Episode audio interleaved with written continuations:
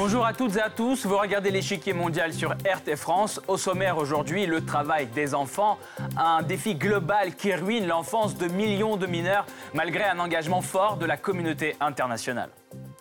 Alors pourquoi la lutte contre ce phénomène peine-t-elle à aboutir? Travail forcé ou dans des conditions dangereuses, quelques 152 millions d'enfants sont actuellement exploités dans le monde. La moitié d'entre eux sont soumis aux pires formes de labeur. Face à ce défi grandissant, la communauté internationale se dit prête à agir. Soutien social aux familles, accès simplifié à l'éducation ou encore protection juridique des enfants. Les solutions seraient nombreuses. Pourtant, est-il possible de les mettre en place, sachant que les conventions contre le travail infantile ne fonctionnent pas partout dans le monde? En Afrique, en Inde ou encore au Vietnam, la lutte contre l'exploitation des enfants progresse à pas de tortue.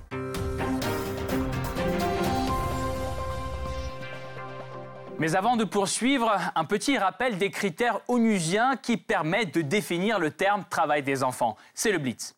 Tout d'abord, l'ONU accorde une attention particulière à la question de l'âge car toute activité économique qu'exerce un mineur de moins de 12 ans est interdite, même s'il s'agit de travaux légers. Pour ceux qui sont plus âgés, s'applique un autre critère, celui du temps de travail. Il ne doit pas dépasser 14 heures par semaine pour les 12 à 14 ans et 43 heures pour les 15 à 17 ans. À défaut, l'ONU le considère comme du travail fait par des enfants. Cette notion comprend également tout travail qui met en danger la santé, la sécurité ou la moralité d'un enfant. Idem pour l'enseignement. Les activités productives d'un enfant ne doivent aucunement l'empêcher de poursuivre ses études. Employés dans des mines ou des carrières, ouvriers agricoles ou trieurs de déchets, des millions d'enfants souffrent actuellement d'exploitation économique. Pour la plupart d'entre eux, le travail est le seul moyen de gagner leur vie. Les conséquences sont pourtant lourdes, problèmes de santé, absence de formation et par conséquent de perspectives de carrière. Face à l'ampleur du problème, la communauté internationale se mobilise. Et l'Organisation internationale du travail notamment se fixe l'objectif d'éliminer complètement le travail des enfants. Comment? Eh bien par un soutien aux familles en difficulté et par une lutte globale contre la pauvreté, car les programmes économiques ne suffisent pas, tout comme d'ailleurs les mesures juridiques. Les conventions internationales contre le travail des enfants ne sont pas respectées partout dans le monde, notamment en Afrique subsaharienne, où le nombre d'enfants au travail ne cesse de s'accroître. Alors, quelle est la tendance qui se dessine dans d'autres régions? Pourquoi la lutte contre l'exploitation infantile s'avère-t-elle difficile à mener? Enfin, quelles sont les pires formes de travail impliquant les enfants? Pour faire le point sur ce sujet, nous retrouvons Ogendra Bukut, enseignant économiste à ITSMI Management School à Paris. Monsieur Bukut, bonjour. Bonjour. Première question, le nombre d'enfants employés ne cesse de baisser depuis les années 2000. Cependant, le rythme de cette baisse a ralenti de deux tiers euh, entre 2012 et 2016. Pourquoi? Bon, euh, pour commencer, je vais vous donner quelques chiffres pour bien comprendre euh, de quoi on parle? Au début des années 90, selon les BIT, il y avait 250 millions d'enfants travailleurs dans le monde âgés de moins de 15 ans. En 2005, les statistiques de 2005 montrent qu'il y avait 215 millions d'enfants travailleurs de moins de 15 ans. Ce chiffre a diminué en 2012, il est passé à 168 millions et en 2016, euh, il est passé à 152 millions. Donc effectivement, euh, de 2005 à 2016, il y a une baisse vraiment considérable du travail des enfants. Mais à partir de 2012, il y a eu un ralentissement. Pour expliquer ce phénomène, il y a plusieurs facteurs qui expliquent, mais on va aller dans le plus simple. Pour comprendre cela, il faut euh, penser que le travail des enfants a été entièrement éliminé du secteur formel. Donc, il n'y a aucun enfant, ou pratiquement peu d'enfants qui travaillent dans le secteur informel. Et dans le, secteur formel, pardon. Et dans le secteur informel, et en particulier en milieu urbain, le travail des enfants a considérablement diminué. Cependant, le travail des enfants dans le secteur informel, en milieu rural, n'a baissé que très faiblement, sachant que 70% des enfants travailleurs exercent une activité informelle en milieu rural, notamment dans le secteur agricole. Ces enfants ont un statut d'aide familiale, ce qui fait qu'il euh, est très difficile de lutter contre le travail des enfants qui ont un statut d'aide familiale car les lois ou et les conventions internationales permettent aux familles d'employer leurs propres enfants dans les activités familiales, dans les entreprises familiales. Alors c'est une des raisons pour laquelle on peut considérer que euh, malgré les progrès qui ont été réalisés, le travail des enfants ne baisse pas comme on pourrait l'espérer. On, va y revenir. Pensez-vous euh, que l'ONU et l'Organisation internationale du travail, notamment, font assez d'efforts pour éradiquer euh, ce phénomène? Oui, les, les instances onusiennes ont fait énormément pour réduire le travail des enfants. En, 1992, l'Organisation internationale du travail a créé une organisation, un département, qui s'appelle IPEC, International Program for Eliminating Child Labor, dont l'objectif est d'étudier le problème du travail des enfants et d'apporter les solutions appropriées. Et euh, dans les années 90 et dans les années 2000, l'UNESCO a adopté un programme qu'on appelle l'éducation pour tous, qui cherche à offrir une éducation universelle à tous les enfants dans le monde entier, sans discrimination aucune des races, des religions, des couleurs ou des sexes. De même, euh, la Banque mondiale et autres organisations onusiennes ont développé des programmes d'aide alimentaire pour venir en aide aux ménages euh, pauvres. Euh, le, d'aide alimentaire consiste à offrir une aide alimentaire aux enfants scolarisés à l'école et aussi une aide financière euh, offerte aux ménages vulnérables qui scolarisent régulièrement leurs enfants à l'école, notamment en milieu rural. Et euh, les Nations Unies ont développé un, un programme qu'ils appellent l'objectif du développement durable, dont le but est de lutter contre le travail des enfants. Et, donc, il y a un certain nombre d'objectifs qui doivent être atteints. Je ne vais pas énumérer tous ces objectifs. Les principaux, c'est lutter contre la faim, et la malnutrition, euh, lutter contre la pauvreté, renforcement des capacités des femmes à entreprendre, réduire l'inégalité entre les sexes, euh, lutter contre euh, la dégradation des ressources, le préservement de, de l'environnement, etc. Donc il y a un certain nombre d'objectifs qui doivent être atteints pour répondre à cette problématique de pauvreté et du travail des enfants. Merci beaucoup, Monsieur Bocut. Nous allons poursuivre notre analyse tout de suite, mais nous vous retrouverons en fin d'émission pour plus de détails sur cette question. Une nouvelle polémique vient d'éclater au Brésil. Le 4 juillet 2019, le nouveau président nationaliste Jair Bolsonaro défend publiquement le travail des enfants en mettant en avant son exemple personnel. J'ai travaillé à partir de l'âge de 8 ans et aujourd'hui je suis ce que je suis. Le travail donne de la dignité aux hommes et aux femmes, peu importe l'âge. Une position qui va pourtant à l'encontre des principes défendus par l'ONU. En juin 2019, le directeur de l'Organisation internationale du travail réitère son engagement dans la lutte contre le travail des enfants. Depuis la création de notre organisation, l'élimination du travail des enfants constitue une priorité absolue. Or, malgré cette détermination de l'EIT, l'ampleur du problème reste importante. Car à l'échelle mondiale, un enfant sur dix est toujours considéré par l'ONU comme victime d'exploitation économique. En valeur absolue, ils sont 152 millions à en souffrir quotidiennement. Parmi eux, près de la moitié, 73 millions, sont soumis à des travaux dangereux qui font courir aux mineurs les risques de mort ou de blessure. Alors, où donc se situe la ligne qui sépare l'exploitation des enfants du travail des enfants, jugé en partie légal par l'ONU. Pour éviter toute ambiguïté, l'OIT a défini juridiquement le terme travail des enfants en fonction de plusieurs critères. Tout d'abord, il y a l'âge. Tout enfant de moins de 12 ans qui travaille est considéré comme étant exploité. Même les travaux légers sont interdits à cet âge. Pour ceux qui sont plus âgés, l'EIT applique un autre critère, celui du temps de travail. S'il est supérieur à 14 heures par semaine pour les enfants de 12 à 14 ans et à 43 heures pour les mineurs de 15 à 17 ans, cette activité est prohibée. Enfin, les conditions du travail. Elles ne doivent aucunement mettre en danger la santé, la sécurité ou la moralité d'un enfant. Pareil pour l'enseignement. Toute occupation qui empêche les écoliers de poursuivre leurs études est définie comme de l'exploitation enfantile et est strictement interdite dans la Il existe pourtant un nombre d'activités que l'ONU autorise les mineurs à occuper. Ils sont plus de 66 millions à travailler en toute conformité avec les normes internationales. Celles-ci permettent notamment aux enfants de 12 à 14 ans euh, d'exercer des travaux légers, que ce soit pour aider les parents dans l'entreprise familiale ou gagner un peu d'argent pendant les vacances scolaires. L'ONU donne le feu vert au travail à temps réduit. Mais un emploi fixe n'est possible qu'à partir de 15 ans, l'âge où finit la scolarisation obligatoire. Pourtant, la plupart des mineurs au travail sont des enfants ayant quitté l'école avant 15 ans, une décision qui pourrait leur coûter cher à l'avenir. Car selon l'EIT, un enfant qui a abandonné l'école avant 15 ans risque de ne jamais trouver un emploi stable. Et même s'il en trouve un, cela lui prend parfois des années pour y parvenir. Côté santé, la situation est aussi alarmante.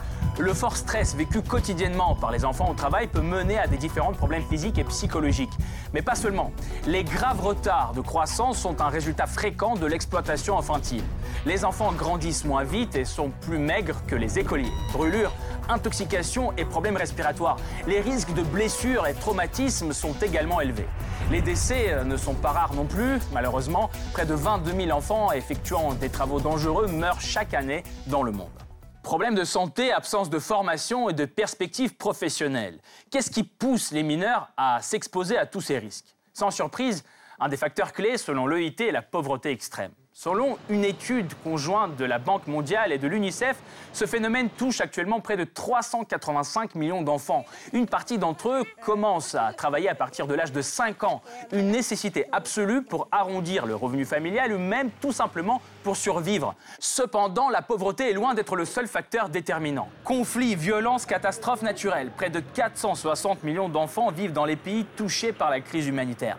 Privés de la chance d'aller à l'école, des dizaines de millions de mineurs entrent sur le marché du travail pour gagner leur vie. Pareil pour ceux qui sont soumis aux traditions culturelles, encore fortes dans certaines régions d'Afrique et d'Asie. La pêche, la cueillette ou encore la garde du bétail, ces activités agricoles se transmettent de génération en génération. L'EIT y prête pourtant une attention particulière, car l'agriculture est le plus grand secteur d'activité en termes de travail forcé des enfants. Il concerne près de 108 millions de garçons et filles à travers le monde. L'élevage, l'aquaculture ou même la foresterie, presque toutes les branches de l'agriculture relèvent de l'exploitation infantile. Celle-ci est par ailleurs présente dans d'autres domaines d'activité. Le secteur des services, par exemple, il emploie environ 26 millions d'enfants qui travaillent dans des magasins, restaurants ou hôtels. Certains d'entre eux également domestiques chez des particuliers. Enfin, dernier parmi les trois plus grands responsables, le secteur de l'industrie. Travaux dans les mines et carrières, construction et manufacture, près de 18 millions d'enfants y sont exploités. Alors est-il possible de réduire au minimum le travail des enfants, sachant que ce phénomène touche presque toutes les régions du globe? Rien n'est moins sûr. L'Afrique est le continent avec le plus d'enfants au travail, 71,2 millions d'enfants. La partie subsaharienne y est particulièrement touchée. En Côte d'Ivoire, par exemple, les filles et les garçons travaillent le plus souvent dans les plantations de cacao. Exposés aux pesticides et au soleil brûlant, ils sont plus d'un million à s'épuiser dans les champs. Depuis 2012, le programme de lutte contre le travail des enfants dans la culture du cacao est même devenu une priorité nationale. Mené par la première dame Dominique Ouattara, son objectif est de scolariser les enfants et de rendre les écoles plus accessibles. Dans d'autres pays d'Afrique, les enfants risquent aussi leur vie. C'est le cas par exemple de la République démocratique du Congo. Selon une étude de l'UNICEF de 2014, environ 40 000 jeunes garçons et filles travaillent dans des mines, notamment de cobalt, au sud du pays. Exposés à un risque d'asphyxie ou d'éboulement, ils ne sont rémunérés que 1 ou 2 dollars par jour. Malgré l'adoption de la loi de 2009 interdisant l'exploitation économique de l'enfant, des mesures concrètes au niveau local tardent à être mises en œuvre. Les programmes peinent également à se concrétiser en Asie. Le continent compterait 62,1 millions d'enfants travailleurs, avec l'Inde en tête de liste, 12,66 millions. Ces enfants travaillent principalement dans les champs, manufactures ou ateliers. Face à la pression internationale, le Premier ministre Narendra Modi adopte finalement en 2016 une loi sur le travail des enfants. Ces dernières interdisent d'employer des enfants de moins de 14 ans, sauf dans des entreprises dites familiales. L'année suivante, l'Inde ratifie enfin la Convention sur les pires formes de travail des enfants. Elle était l'un des rares pays à ne pas l'avoir fait. Au Bangladesh voisin, la législation est plutôt élaborée, mais le travail des enfants n'est pas éradiqué. 15% des enfants entre 6 et 14 ans dans les bidonvilles de la capitale Dhaka ne vont pas à l'école et travaillent à temps plein. Ce chiffre grimpe à 50% dès l'âge de 14 ans. Ces enfants travaillent souvent dans les usines où les marques de textiles internationales font produire leurs vêtements. Ces jeunes culminent en moyenne 64 heures de travail par semaine. De l'autre côté du Pacifique, l'Amérique latine présente toujours des chiffres alarmants avec plus de 13 millions d'enfants au travail. La Bolivie est l'un des pays les plus marqués par l'exploitation des plus petits. Il serait 850 000 pour une population totale d'à peine 10 millions d'habitants, d'après l'UNICEF. Incapable de lutter contre ce phénomène, le gouvernement baisse en 2014 l'âge légal de travail, passant de 14 à 10 ans. À défaut d'interdire, l'objectif est alors d'encadrer l'activité des enfants. Cependant, avec cette loi, la Bolivie devient le pays où l'âge légal du travail est le plus bas au monde. Si bien qu'en février 2018, après d'intenses débats, la loi est finalement interdite par le Conseil constitutionnel. Du côté des voisins de la Bolivie, la situation n'est pas bien meilleure. Au Brésil, la législation interdit le travail des moins de 16 ans, mais de nombreux jeunes y sont toujours soumis. Selon l'UNICEF, ce serait plus de 2,8 millions de jeunes brésiliens de 4 à 17 ans qui ne fréquenteraient plus l'école. Le travail des enfants reste donc un phénomène difficile à éradiquer. Pourtant, la première initiative d'ordre mondial pour y mettre fin date déjà d'il y a 30 ans. En 1989, l'ONU adopte le premier document qui vise à protéger les mineurs, la Convention relative aux droits de l'enfant. Parmi ces dispositions, une clause pour protéger les enfants de l'exploitation et veiller à leurs bonnes conditions de travail. Un document signé et ratifié par tous les États de l'ONU, sauf les États-Unis. Étape suivante, en 1999, l'OIT adopte la convention numéro 182 qui vise plus spécifiquement à interdire des pires formes de travail des enfants et à débuter une action d'envergure globale en vue de leur Contraignante, elle a été aujourd'hui ratifiée par 186 des 187 membres de l'Organisation internationale du travail, soit quasiment toute la planète. Quelles sont donc ces formes les plus extrêmes du travail des enfants théoriquement interdites depuis 20 ans? C'est tout d'abord l'esclavage et toutes les situations similaires. Traite des enfants, servitude, travail forcé, engagement forcé dans des conflits armés. C'est aussi l'exploitation sexuelle des enfants, prostitution ou pornographie. L'implication d'enfants dans des activités illicites est aussi classée officiellement pire forme de travail infantile, comme par exemple le trafic de drogue ou la mendicité organisée. En somme, tout travail dangereux susceptible de nuire à la santé, la sécurité ou la morale des enfants est considéré comme une priorité à combattre. Cette notion de travail dangereux, assez large, englobe de nombreuses activités. Le travail à la mine, où l'enfant risque carrément la mort, dans les champs, où il est exposé aux pesticides, ainsi que tous les travaux de confection de vêtements. En effet, dans l'activité textile, l'enfant reste longtemps assis, dos plié, ce qui peut nuire au développement de son squelette. Les dangers non négligeables. En 2015, aux États-Unis, au moins 30 enfants sont morts au travail. Globalement, en 2013, 106,4 millions d'enfants ont été blessés au travail. Cela équivaudrait à presque 40% de tous les enfants de 5 à 17 ans qui travaillaient à l'époque. Ces données, seules disponibles pour ce problème, datent d'il y a 6 ans. Pourtant, aujourd'hui, malgré l'adoption quasi universelle de la Convention contre les pires formes de travail des enfants, les droits des enfants restent largement bafoués dans le monde entier. Selon l'OIT, de nos jours, 73 millions de mineurs dans le monde sont encore impliqués dans le travail dangereux. Parmi eux, 4,3 millions dans le travail forcé, dont 1 million exploités sexuellement. Un triste constat 20 ans après la reconnaissance du problème. Pourtant, dès 2015, l'ONU s'est fixé un objectif encore plus ambitieux, éliminer dans un avenir proche toutes les formes de travail infantile. Unissons nos forces avec la volonté d'agir d'urgence pour lutter contre le travail dangereux des enfants et intensifier notre action en vue de mettre fin au travail des enfants sous toutes ses formes d'ici à 2025. Ce délai est de fait inscrit dans les objectifs de développement durable adoptés par l'Assemblée générale de l'ONU en 2015. Mais 2025 est-il un horizon réaliste? Signe encourageant, le nombre d'enfants employés ne cesse de baisser depuis l'an 2000. Depuis cette date, il aurait chuté de 94 millions. Pourtant, le tempo de la baisse ne cesse de freiner. Entre 2012 et 2016, il ralentit de deux tiers et au rythme de progression actuelle, vers 2025, il restera au moins 121 millions d'enfants travailleurs dans le monde. Si bien que même en égalant la réduction la plus rapide jamais atteinte, soit entre 2008 et 2012, l'objectif zéro enfant au travail reste inaccessible. Quelles sont donc les actions concrètes de l'ONU et de l'OIT pour accélérer le changement? Les deux organisations proposent un programme combiné.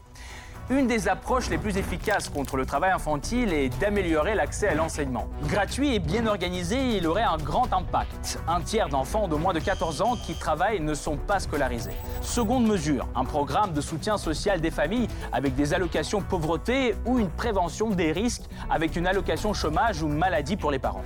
Enfin, le programme propose une amélioration du cadre légal avec l'instauration d'un âge minimum d'admission au travail ou encore de meilleures conditions de travail des adultes.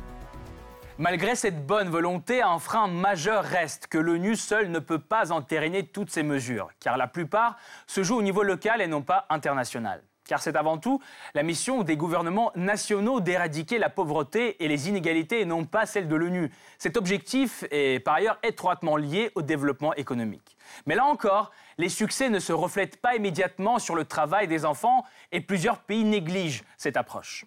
Chine, Inde, Bangladesh, Vietnam ou encore Cambodge, ces pays ont enregistré une forte croissance économique et des progrès en matière d'éducation et de pauvreté. Cependant, le think tank britannique Verisk Maplecroft déplore un manque de retombées sur le travail des enfants, car aucun de ces pays n'a significativement baissé le nombre d'enfants au travail depuis 2016. En cause, une difficulté à faire appliquer la loi malgré un cadre bien établi.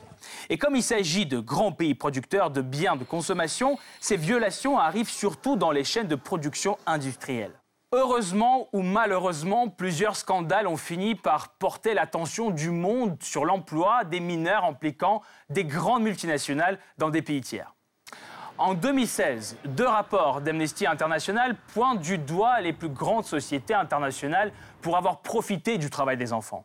En janvier, ce sont Apple, Microsoft, Samsung, Sony, Daimler et Volkswagen qui sont épinglés pour avoir utilisé dans ces batteries des minéraux minés par les enfants. Il s'agit principalement du cobalt produit en RDC. En novembre émergent de nouvelles accusations, cette fois contre Nestlé, Procter Gamble, Unilever et Kellogg's. Ils auraient acheté de l'huile de palme fabriquée par les enfants en Indonésie. Des pratiques normalement illégales qui ont récemment connu des suites judiciaires. Après une plainte des ONG Sherpa et ActionAid Peuple Solidaire, la filiale française de Samsung est mise en examen soupçonnée d'avoir usé du travail infantile dans ses usines. Face à ce phénomène, des sociétés épinglées, tout comme d'autres grandes compagnies, Nestlé, Nike, Ikea, adoptent des plans pour mieux contrôler leur chaîne d'approvisionnement et éviter des risques. Néanmoins, cette responsabilité incombe-t-elle vraiment aux multinationales? N'est-ce aux États de s'assurer de l'application des lois? Pourquoi, malgré la législation existante, les violations sont si fréquentes? Que peut-on faire au niveau mondial pour atteindre l'objectif zéro travail des enfants en 2025 Pour mieux comprendre comment lutter contre ce fléau, nous rejoignons à nouveau Ogendra Bukut, enseignant économiste à ITSMI Management School à Paris. Monsieur Bukut, les multinationales utilisent parfois indiscrètement les produits du travail des enfants, par exemple le cobalt des mines congolaises. Faut-il adopter une législation universelle qui devrait pénaliser de telles situations? Donc, euh, au fait, le problème n'est pas celui de la législation. Le problème est de son application. Sachant que les pays en développement manquent des ressources financières, humaines et logistiques pour faire appliquer les lois. Euh, savez-vous que les États-Unis et la Somalie n'ont pas ratifié la Convention sur les droits de l'enfant? Les États-Unis ne l'ont pas fait pour protéger les intérêts économiques de leurs entreprises. Les firmes multinationales sont beaucoup plus puissantes et financièrement plus euh, riches que les pays en développement. Et la corruption fait qu'il est difficile de mener efficacement une politique de lutte contre le travail des enfants. Euh, les, les entreprises ont mis en place des mécanismes euh, pour recruter les enfants afin de contourner les lois. Donc, la problématique n'est pas de mettre encore des lois, mais de lutter efficacement et de faire appliquer les lois.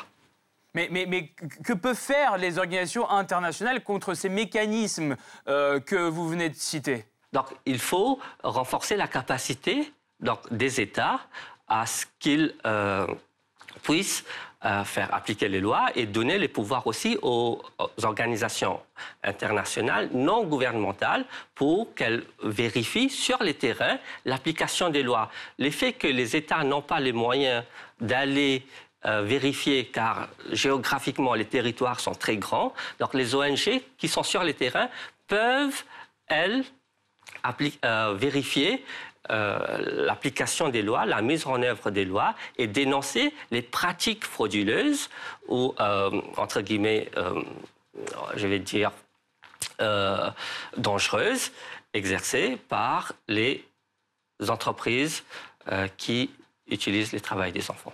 Enfin, peut-on dire que sans éliminer les racines, la pauvreté et la criminalité extrême, ou dans certains cas même les traditions, on ne réussira pas à éradiquer complètement le travail des enfants Oui, euh, il faut s'attaquer à la racine. Donc il faut comprendre que euh, le travail des enfants n'est pas forcément, n'est pas seulement lié à la pauvreté monétaire. Elle est aussi liée à d'autres formes de pauvreté qu'on appelle la pauvreté non monétaire notamment l'accès à l'éducation, aux infrastructures, à la santé, à la justice. Et euh, par exemple, pour lutter contre la criminalité, il faut que les ménages, les familles aient accès à la justice et qu'ils soient défendus. Et s'ils n'ont pas accès à une justice euh, euh, qui protège les intérêts des familles pauvres, alors euh, le travail des enfants ne sera, ne sera pas réduit. Et donc, il faut tout un ensemble. Il faut adopter une approche holistique, comprenant les différentes formes de pauvreté et les différents acteurs qui sont impliqués dans le travail des enfants pour vraiment arriver à une solution durable et l'élimination complète du travail des enfants. Merci beaucoup, Monsieur Bucut. Euh, je rappelle, euh, vous êtes enseignant économiste à It's Me Management School à Paris. Ogendra Bucut était avec nous aujourd'hui. Merci de votre éclairage. Cette partie-là n'est pas encore terminée. La semaine prochaine, une nouvelle partie vous attend avec d'autres pions sur l'échiquier mondial. À bientôt sur RT France.